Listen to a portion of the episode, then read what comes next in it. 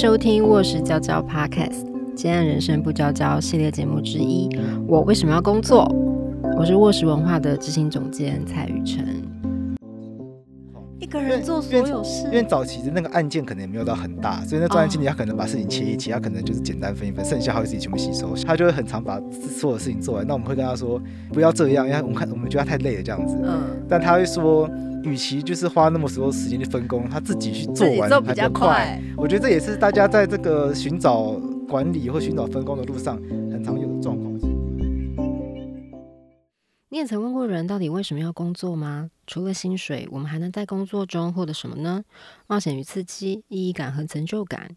我们能在工作中成为自己吗？欢迎回到卧室娇娇，接下人生不娇娇的我为什么要工作？我是蔡雨辰。啊，这一集呢，非常欢迎桂枝再次来跟我们聊聊，呃，关于法律白话文运动，现在已经是一间公司了。对，对，好，呃，我们上一集呢，其实已经邀请桂枝跟我们聊，啊，比较从他个人的经验来跟我们聊这个有趣的公司。有趣是因为其实，呃，他本身是一个职业律师，然后我们其实在这两集的节目里。呃，一方面其实是聊这些法律专业人，呃，做了一些一般我们可能会觉得他们要开的应该是律师事务所。哦，我也有开啊，别讲，就在 就在法白旁边而已。对，其实就是一个房间而已。老师你都开了，就是就是就是法法白有三个房间呐，一个房一个房间一间公司这样。就贴一个，就贴一块牌子上去，就就这样子而已啊。那个牌子是拆卸的啊，就是它是磁铁，一吸上去就变事务所了，就这样子。把它平常把它拔下来，就可以当法白会使用。感觉听起来开公司好容易哦，我们就在门上挂一个牌子，很容易啊，去登记就有。好，没有没有这么容易。我们今天这一集就是在聊为什么没有这么容易。好，我刚刚其实是要说，我们会想要访问桂智，表示觉得很有趣，就是法白这些公司对我们来说，有点就是拓展了法律人可以做的事情的边界。这样，那所以呢，继上一集的那些个人经验，我们这一集呢，比较想要聊聊，就是法律白话文这间其实算是媒体公司，对不对？你们会这样定义自己？对。那你们的嗯，目前的编制怎么样？你们怎么去去分工啊这一类的？我们的编制，我们目前是希望可以朝向嗯，就是编业分离这个方向前进。编业分离，来跟我们听众解释一下什么意思？就是制作内容的是一个团队，然后嗯，接业务的是另外一个团队。嗯嗯，我们目前是希望可以往这个方向前进。那目前以这样子的一个雏形来讲。专心在做内容的，严格来讲是我有两个人，就是我跟一个学弟，嗯，然后两个人做内容，只有两个人。呃，其实大家都有在做内容，但是可以称得上就是全心在做内容，然后真的没有没有在做没有在接业务的，就是这十个人里面只有两个人。啊，那剩下八个人呢，都都都要支援业务，但是这八个人里面，当然大家都还是帮忙制作内容，嗯，对，所以就是这八个人是很辛苦的。真的耶，什么都要，有点什么都要会，都要会内容。所以，我们这两个人的工作就是要，就要负责，就是要看非常多东西。嗯，所以我们要负责去支援，就是提供非常大量资料什么的，让他们去用，这样。对，嗯，可以这样说。那这样可以说，内容的部分就是你们各种案子需要生产的东西，都是你们出。那这样会打架吗？倒不是，我们现在的概念是，因为我们我从今年的。大概五月开始，我做了一个比较新的尝试，就是我我开始试着就是每天都都选一则新闻来介绍法律知识，这是大概以前没有试过的。所以现在开始是现在现在开始试着是每天都日更一则新闻报道，然后就是发放塞一则新闻进去，塞一则法律知识进去。嗯嗯嗯。然后加上我们本来每一每一个礼拜都会有两集两集的 podcast，然后再加上我们现我们目标是。之后目标是每个礼拜都要做一则大概中小型的法律专题，就是找一个议题。像我们现在做了一个法律，像我们现在现在有一个很红的议题是外衣间嘛，嗯，对，我们现在刚做外衣间上去，所以我们这两个人就是目标要做这些内容，所以我们这两个就在目标就是至少把这些内容做起来。所以剩下八个人，他们就是专心做那个目标，就是把接进来业务把它做完这样子。哦，原来你刚刚说的分分工是这个意思，因为就是。你们是生产你们自己的，不是不是否外面的，比如说政府采购案啊或什么的内容，对是这个意思。我们目标就是这个概念，是我们希望我们的法白内容有可以有一定程度的独立性，不要跟呃不要因为收入的多寡受到影响啊。对，好，我觉得听到这边可能要先跟位各位听众解释，可能先请桂枝讲一下你们现在的商业模式的那个比例是怎么样？就是有一部分是政府的案子嘛，然后有一部分是你们自己，那个比例大概怎么？我的了解，因为我没有很认真去算，就这个要都要去翻账册什么的。大概大概这种政府的或者是那种商业公司那种接案型的收入，大概占了六成。嗯，然后可能广告占了三成。嗯，然后剩下一层就是我们平常会自己卖书啊。然后现在我们我们有尝试在做这个订阅集资啊，现在就占这一层。嗯，对。所以其实应该会希望那个一层可以慢慢的，我们希望这一层至少可以做到三成啊。对你们有有为自己设那个目标吗？短中程啊，那种什么时候希望可以变到三成？当然是希望越快越好啦。嗯，我觉得目前是卡在就是不知道怎么样去吸引更多人来做这件事情。吸引更多人来做，就是怎么样可以吸引更多人来订阅哦。但我们还会想办法，各种方法都继续推这样子。嗯嗯嗯。那我们回过头来聊，就是说。你们现在这样的模式啊，是怎么样慢慢建立起来的？现在这样模式，就是我觉得是慢慢慢慢摸索出来的。因为我们我们完全都不是媒体人呐，也不是什么新闻人，我们根本就大家都对这个怎么运作媒体公司根本不熟。嗯，所以我们一开始的概念就是，反正大家就是互相帮忙，互相帮忙。我们前期就是经营粉丝团嘛，所以前期的运作方式就在成立公司以前啦。成立公司以前就是，反正就大家轮流写贴文，就今天这则你写，然后后天那则你写，嗯，或者是你比较熟民法，这则给你写，啊，这则是那个这则在讲什么抄袭的，啊，你比较熟这个东西，那给你写，嗯，所以前期大家都是大家轮流写这样的概念，然后后来开始有比较明确的分工，就会开始说，啊，每一个人就是可能一个月要负责几篇，就开始这样概念出现，就是开始有了管理者，就有一个人要负责去安排谁要负责做这件事情。所以就开始比较有了这个编辑的概念，就是有一个编辑要负去负责管理作者。嗯嗯。所以比较早期的雏形就是会有一个编辑去管理作者，然后后来开始接案之后呢，就会有专案经理的概念，就是有一个人会去当专案经理去跟外面接洽，然后这个人就会负责去把所有的这个资讯带进来，因为因为跟外面的窗口太乱的话，外面的人会觉得很烦。对，一定只能一个窗口，只能有一个窗口，没错。我们我们我们这个其实我觉得这是很基本的概念，我们我我们也知道这件事情，嗯，所以我们跟外面一定只有一个窗口。然后，所以我们大概最基础的原型就是会有一个一定有个编辑是管作者的，然后会有一个专案经理就是跟外面接洽的。那案件接进来，怎么内部再去分工，我们就在一直在想怎么去协调。嗯，那一开始遇到最大状况就是案件接进来之后呢，那那个专案经理还不知道去找谁，很容易变成那个专案经理会自己把所有事情做完。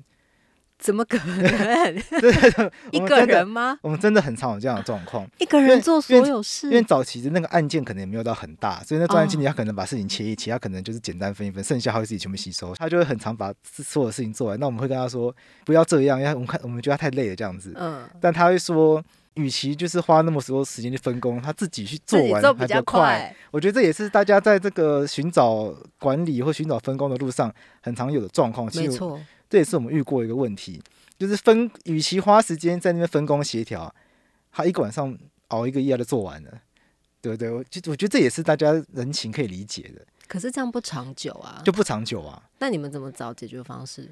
这我觉得这件事情对我来说真的非常困扰，就是我要怎么样让大家分工，但那个分工又不会变成官僚。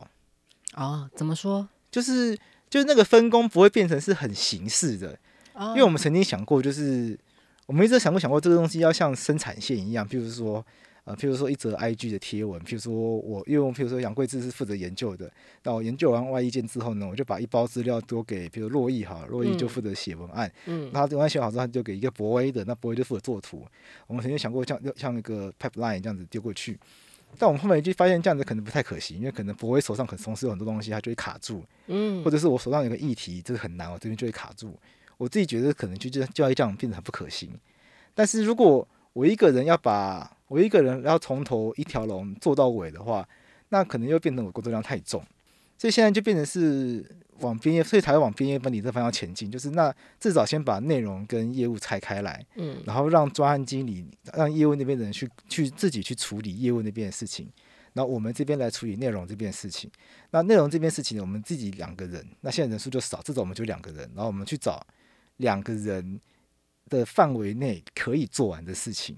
哦，对我觉得，我觉得现在逻辑就会反过来，嗯我们如何去找到我们能力范围内可以做完的一个量，然后让它发挥到最大的极限。嗯我觉得我的现在的思，我们现在思维都是反过来的，就是那他们那边像苏磊现在他手上他就会有很多的专案，那他手上就不会是认为他就有九八个人，因为他手上还会有很多可以合作的作者。嗯那我我们我们手上像我这边就会是固定就是我们两个人，那我们也会有很多可以合作的作者，那有一些好的主题，我可以直接邀请我们合作的可能学长姐嗯，或者是一些熟识的律师来请他们邀跟他们邀稿这样子，这也是个方法，或者是邀请一些学者专家来我们节目上，嗯。到我们节目上跟跟他们做访谈，这也是个方法。嗯，所以其实回到你最一开始说的边业分离，有点就是你们花了一段时间之后，才找到一个最好的，可以说是分工的方式。对这个分工方式，后来就对我们来说，那个分工方式并不是说我们架出了一个什么组织，谁去当部长，谁去当科长，然后谁要当小弟，什么不是？嗯我觉得是我们找到了一个让让彼此之间知道各自的权限在哪里的那个界限，所以那个头衔对我来说，我我一直觉得那个头衔跟那个阶层来说不是很重要，重要的地方是在于我们彼此之间知道哪一件事情要归谁管，哪一件事情是要归我管。那个权限之间的那个巧妙拿捏，是我们花很多时间去找出来的。所以，一旦碰到跟内容的事情，就会跑到我这边来。一嗯旦碰到跟钱有关的事情，就是这件事这件事情是要涉及到要不要赚钱的，嗯我们就知道就归到那个可能就到素人那边去。嗯那这一一旦我们还有一个东西叫社群，一旦知道、一旦知道这件事情是跟法凡社群有关的，我们就会给路易来决定。嗯，对，我们会把事情用这样方式去去安排。所以这样已经有点就是分部门喽。对，可是并不是这么科层化的，什么谁是什么主任或什么，他就要怎么样这样。对，倒不是，对，对，因为我们人数其实说十个人，很多人觉得很多，可是其实真的也不是什么很大的公司。嗯因为其实还是一个大家都要支援的状态，所以我们就是把权限大概权限谁要负责什么的那个大概念决定之后呢，然后遇到真正遇到需要帮忙的事情的时候，我们再各自去找需要帮忙的人，然后所以每次遇到事情的时候，我们就要我们必须要彼此，我们三个人就要协调，嗯嗯我们三个人就要协调，诶这个情况下人力够不够用？嗯比如说，诶，譬如说这个专案进来了，那我他需要五个人，那如果另外一个人要需要六个人，那这样可能就会卡住这样子。对啊，所以现在可能就会是用这样的方式去协调，哦，这样也蛮有趣的耶。这比较扁平化的概念。那那在这样的过程中，我觉得要制造一些不能说制造啦，应该是说会在自然而然的过程中有一些属于你们的做事的文化、公司的文化。你觉得那个重点会是什么？让你们可以这样子协商，跟呃不是太科层的方式去运作。做事的文化，我觉得我们做事的文化很很在意彼此的共识吧。嗯就是我们好像从来都不会是说谁说了算的一个概念。啊，就虽然说虽然说我是站长啊，可是我从来也不会说就是一定要我说了算这样子。所以我，我觉得我觉得我自己就很很在意这件事情，是我不想让大家觉得就是我说了算，大家的意见都很重要。我希望是慢慢形成一个就是大家的意见都很重要这个文化。那不是说我的意见不重要，我的意见当然我会觉得我意见应该会稍微更重要一点，但是我的意见更重要的原因是因为我可能会看到的东西是更多的，那我觉得我有责任，对，其实是我有责任去说服你，嗯我会希望我那我会希望我可以用更多的时间来说服你，而不是说啊，反正我今天是公司负责人，所以就我说了算我。说了算，我觉得那样子是没有太嗯大的，我觉得其实会没有太大的效果。我同意，因为嗯我觉得的确，作为一个负责人的意思是说，你其实必须看到更多面向，嗯你必须看到更多，你必须有更多权衡，然后解释给你的伙伴听，你为什么做这个决定。那他从他的角度来跟你说，他可能有你看不到的，嗯来跟你说，哦不，你这样想真的太天真了。对 我觉得其实这样子，所谓大家的意见都有意义，是这个部分吧？对，嗯，但当然坏处就是我们的效率没有到很快。你们开会会花很多时间吗？倒不是说我们开会会花很多时间，是我觉得我们你看法白就是十年，对，就是我们不会说很快速的就决定什么事情，就我们不会说这个会议就决定这件事情，然后下一次会议就可以看到就可以看到一个砰砰砰砰砰讲上去，不会，就是我们常常会是这个会议会有概念，然后讨论一下就有个概念，慢慢常常是叠叠叠叠叠叠上去的，嗯。那种感觉很像，你可以举例啊？那个叠的东西是什么？譬如说，我们会讨论想要做新的东西，我们会说，我们可能像我们，我们可能就会检讨说，像最近内容都没有新的形式，好像都应该要有一些新的东西进来，然后就开始检讨，然后就会说，是不是应该要做影片？然后就会，然后就会说，应该要做 YouTube 或是应该做短影片？嗯，然后就会就会就会想，那应该要做哪一种？然后可能这次开会就会就会说那不然行你就看看，然后下一次就会说那不然做可能就有好几种，然后下次开会又然后就是就是选了几种之后，然后下一次又再说做什么，反正就会花很多时间去想。哦，真的蛮多时间的。对，我们不会就是我们不太会是说有一个人觉得我应该要这样做，然后就啪就去做了。所以等于是前面会先花很多时间测试，是这样的意思吗？有可能，或者或或是说会大家会花一点，可能会花一点时间研究。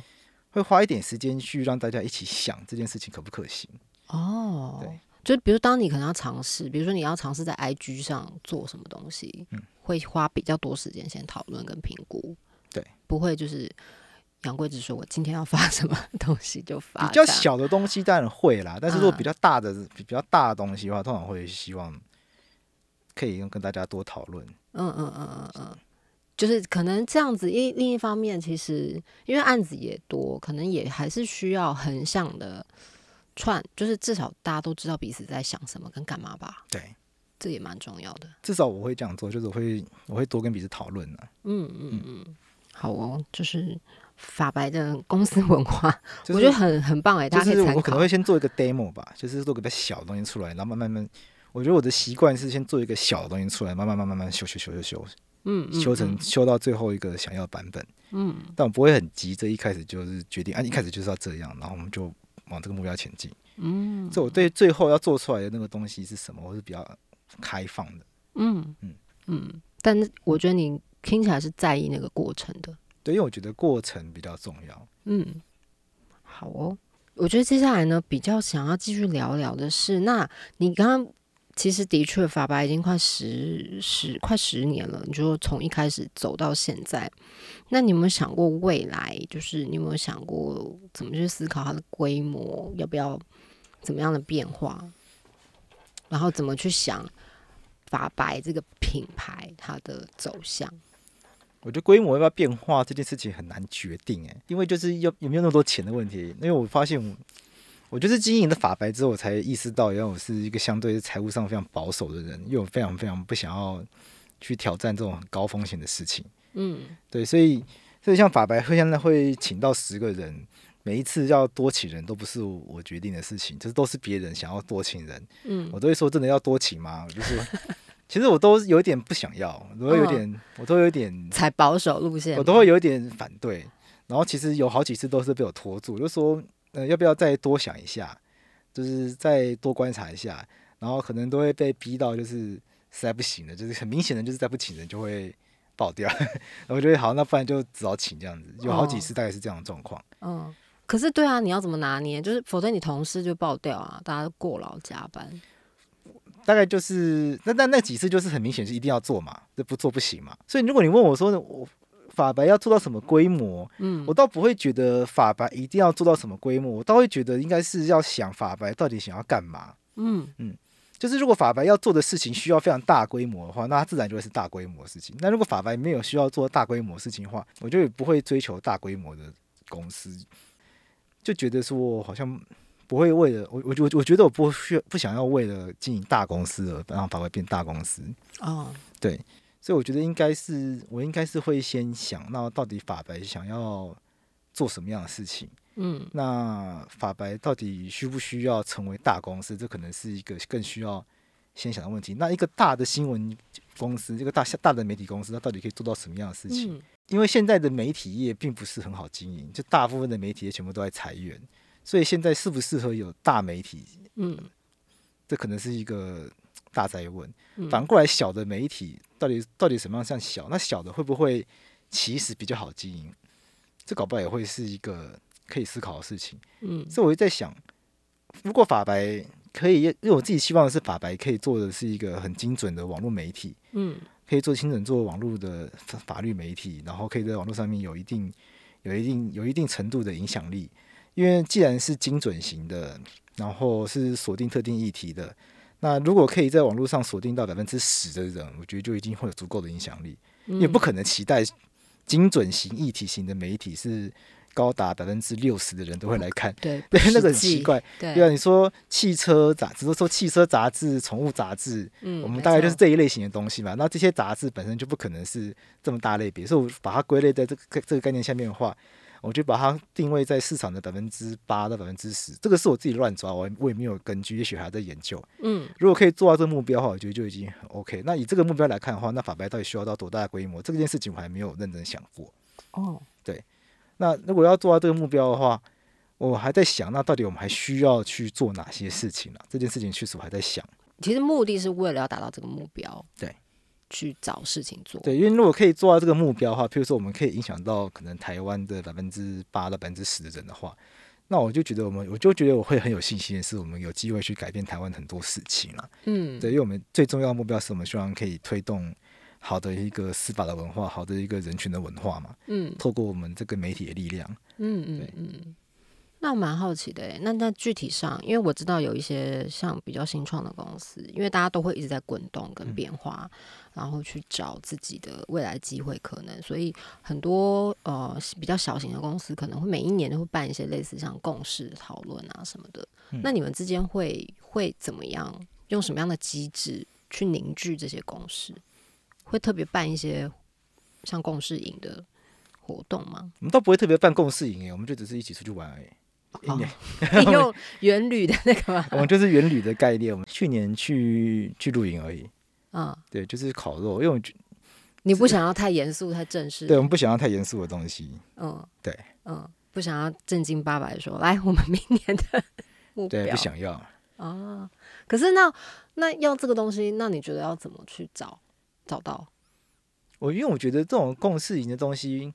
我不知道，因为因为我有听说人家会办什么共事营之类东西，但我们就是因为听过人家会办，然后就是有我们也有想过，嗯，就是几个比较可能核心的人有想过是要办这种东西，嗯，但是就会觉得那这个怎么办？是不是要设计一些活动什么的？嗯，但后来大家觉得有点愚蠢，因为我们就是我们公司才十，不是说做这件事情的人很愚蠢，是说我们公司才十个人，大家不是不熟，嗯，为什么会需要特地每天都在见面的人，特地去？很远的地方，然后玩一些游戏，让彼此更熟，就没有必要。嗯，对，所以就那干脆就出去玩就好，让大家多一点感情，这样就好了。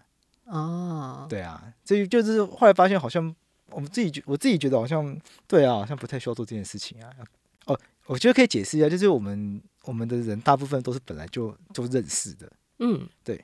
你就说现在十个员工伙伴？对，绝大多数是本来就认识的，可能在大学时期都是认识的，所以并没有太多那种新聘进来的，跟你们有新加入的人，可是也是本来认识啊。呃，新加入的人也是因为目前新加入的人中，也是因为过去跟我们合作啊，然后我们觉得跟他合作的关系很很很开心，嗯，然后他可能离开自己原来的公司了。我们就把他邀请进来，这样子，所以本来本来都有都有一定的这个熟人啊，哦，对啊，所以就会觉得，并不是说完全不认识，然后从什么一零四上面找来这种的，嗯嗯，或什么猎人头公司介绍来的，就是说要重新凝聚共识什么的，我觉得好像这个需求度不是很高，嗯，反正大家如果有机会一起出去玩的话，在公司以外的地方见面，然后烤个肉什么的，嗯，搞不好帮助还比较大。哦，懂你的意思了，就是因为我觉得那样听起来是，我觉得你们的组成其实跟一般的公司蛮不一样的，对，可以这么说。就是我们的组成会很像大学的社团啊，真的。我们会，我们有时候会说我们办公室很像大学社团，我就不知道是好事还是坏事。所以呢，走进去会这样很热闹，吵吵闹闹，对，就是在聊天什么的。有时候上班就觉得很吵，不想去办公室。因为我是真的有时候上班就觉得说，这个大家都在聊天，这不知道是好事还是坏事。嗯嗯，就是。就是有点没效率这样子，可是就是表示大家感情很好。对，可是有时候就是要靠这个东西。对，一起抵抗外面的。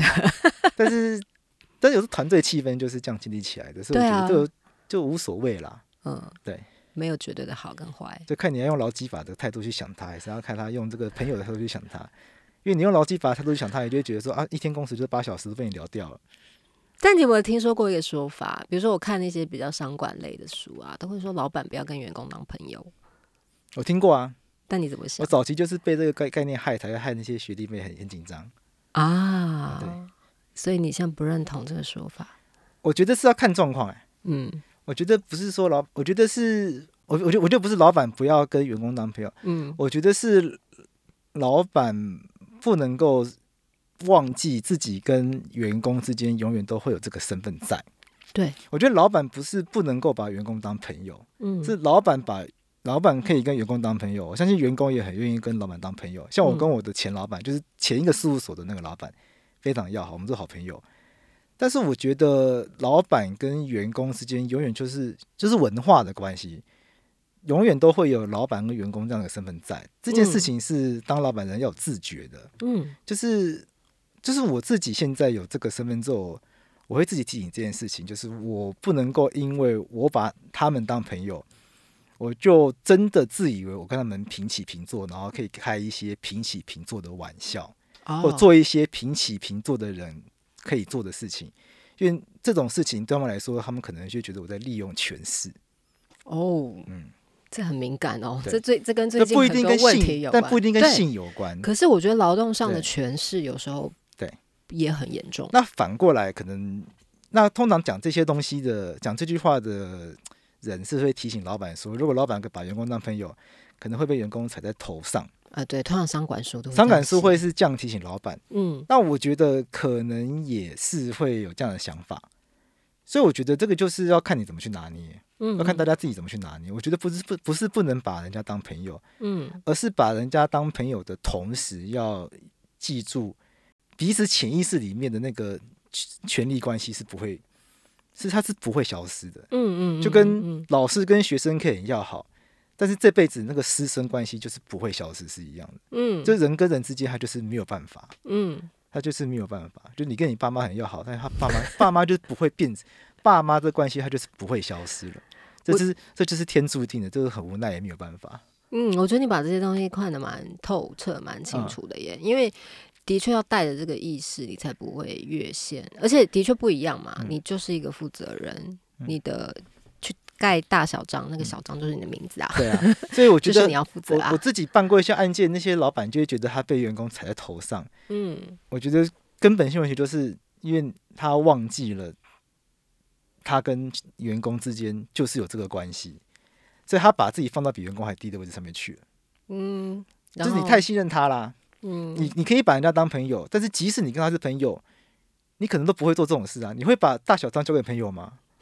没错，但其实不会吧？对啊，所以你你为什么会这么信任这个朋友呢？对啊，那跟你那跟员工把你踩在头上什么关系呢？嗯，或者或者是员工会什么下会是什么下班后故意在办公室什么吹冷气，然后偷领加班费什么的，然后很多老板就觉得这是什么被员工踩在头上，然后他说平常很要好，然后然后什么离职后又去老茧之类的，嗯，我会觉得这都是两码子事，就你当朋友跟这个都是两码子事情。嗯这都是要拆开来谈，都要拆开拆拆开来讲的。嗯嗯嗯，就是如果他们真的把你当朋友的话，他们不会这样子去偷你的钱呐。嗯，对不对？所以其实他没有把你当朋友啊。嗯嗯，对啊。嗯，所以其实是你自己一厢情愿而已啊。讲难听点是这样，你觉得这些员工把你当朋友，可是他们都在偷你加班费啊，对不对？这样听起来，所以这这是曾经是你的案主的。就是我不一定是我案主，因为我有在做一些就是公益性的法律咨询啊，有有过这样的故事，就是会其实这种故事很多啦，几乎每一次去都会有。嗯，我只是觉得呀，就是就是人要看清自己跟彼此之间的关系。我觉得大家可以把彼此当朋友，可是有一些东西就是要要看得够清楚啦。嗯，对，有些东西不是放在职场上的适合的。对。可是我觉得一样哎，就是也蛮适用的吧。就是你在，我觉得什么所谓的你在什么样的位置上要什么样的认知，其实是要看清楚自己的责任。然后我觉得这听起来在法白这个环境里面是很清楚的事情。可能也是因为大家都法律人吧？是这样吗？我觉得不一定，很多法律人会犯错啊。哦，你不一定可以很清楚的想透这些事，因为很多法律人会很僵，变法僵，就是都用法律想事情。哦，但我觉得回到回到上一集讲的，我觉得我自己觉得那都是人跟人之间的事情，就是人跟人之间感受的事情。像很多东西是很微妙的，嗯，就是他你那个感受到底当下没有，像我觉得权势这件事情，很多人是没有办法理解的。嗯，就是长官，就是权势比较高的人跟权势比较低的人之间这种微妙感受，其实我以前不能理解，因为真的是一直到，一直就是真的一直到人家提醒我，就是我对学弟妹太凶，我才慢慢可以理解什么叫做诠释这件事情。因为我完全不觉得我有对他凶，嗯，我觉得我就是用一般的语气来提他，我觉得我是一般一般性的，可能是朋友跟朋友之间讲话，我只是可能确实比较凶。但我不觉得我的凶是老板对下属的凶，嗯，可他觉得他被严厉的骂了一顿，嗯，因为他看到的是一个就是一个主管在骂他，但对我来说，我觉得不是，我觉得我们是平起平坐的，就是平常的学长跟学妹，因为她是我学妹，她确实是我东吴的学妹，嗯，所以对我来说，我想我心目中的画面就是可能就是在学校里面，哎，怎么可以这样子？我心目中画面可能是这样子，那他那他心目中画面可能是。搞什么东西啊？对不 对？对，双方的那概念会完全不一样，而且其实距离很远呢。对对，我觉得这件事情要可能需要大家更细腻的去发现，才有办法，才不会那么多的纠纷，然后是大家可以更愉快的相处。嗯嗯，好哦，很棒。我觉得这一集好像又回到了像我不敢，我不敢说我做的很好，但是我觉得至少这是我的一个感受了。嗯。好，今天真的很谢谢桂智。我觉得，我觉得他刚刚的分享蛮清楚的，让我们看到法律白话文运动的这这间，不管是呃媒体或者他们想要做的事情，我觉得他很清楚的的的，我觉得也很大方的跟我们分享了他们的一些想法，然后以及尤其是这间公司的有趣的文化。如果听众们你。你可能想要创业，或者是你正在经营一些小的公司，或者是嗯，你在想你要怎么跟你的工作伙伴、跟你的老板怎么沟通？我觉得今天的内容都有蛮多可以让大家参考的点。那我们就谢谢桂枝，谢谢。好，大家拜拜。喜欢我们的节目吗？欢迎追踪卧室文化的 IG 粉砖，可以知道更多我们的资讯。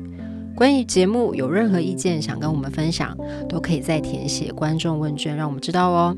问卷连接在节目介绍里。想听到更多有趣的内容，想听到更多资深工作者的故事，欢迎抖内我们。我内开心吗？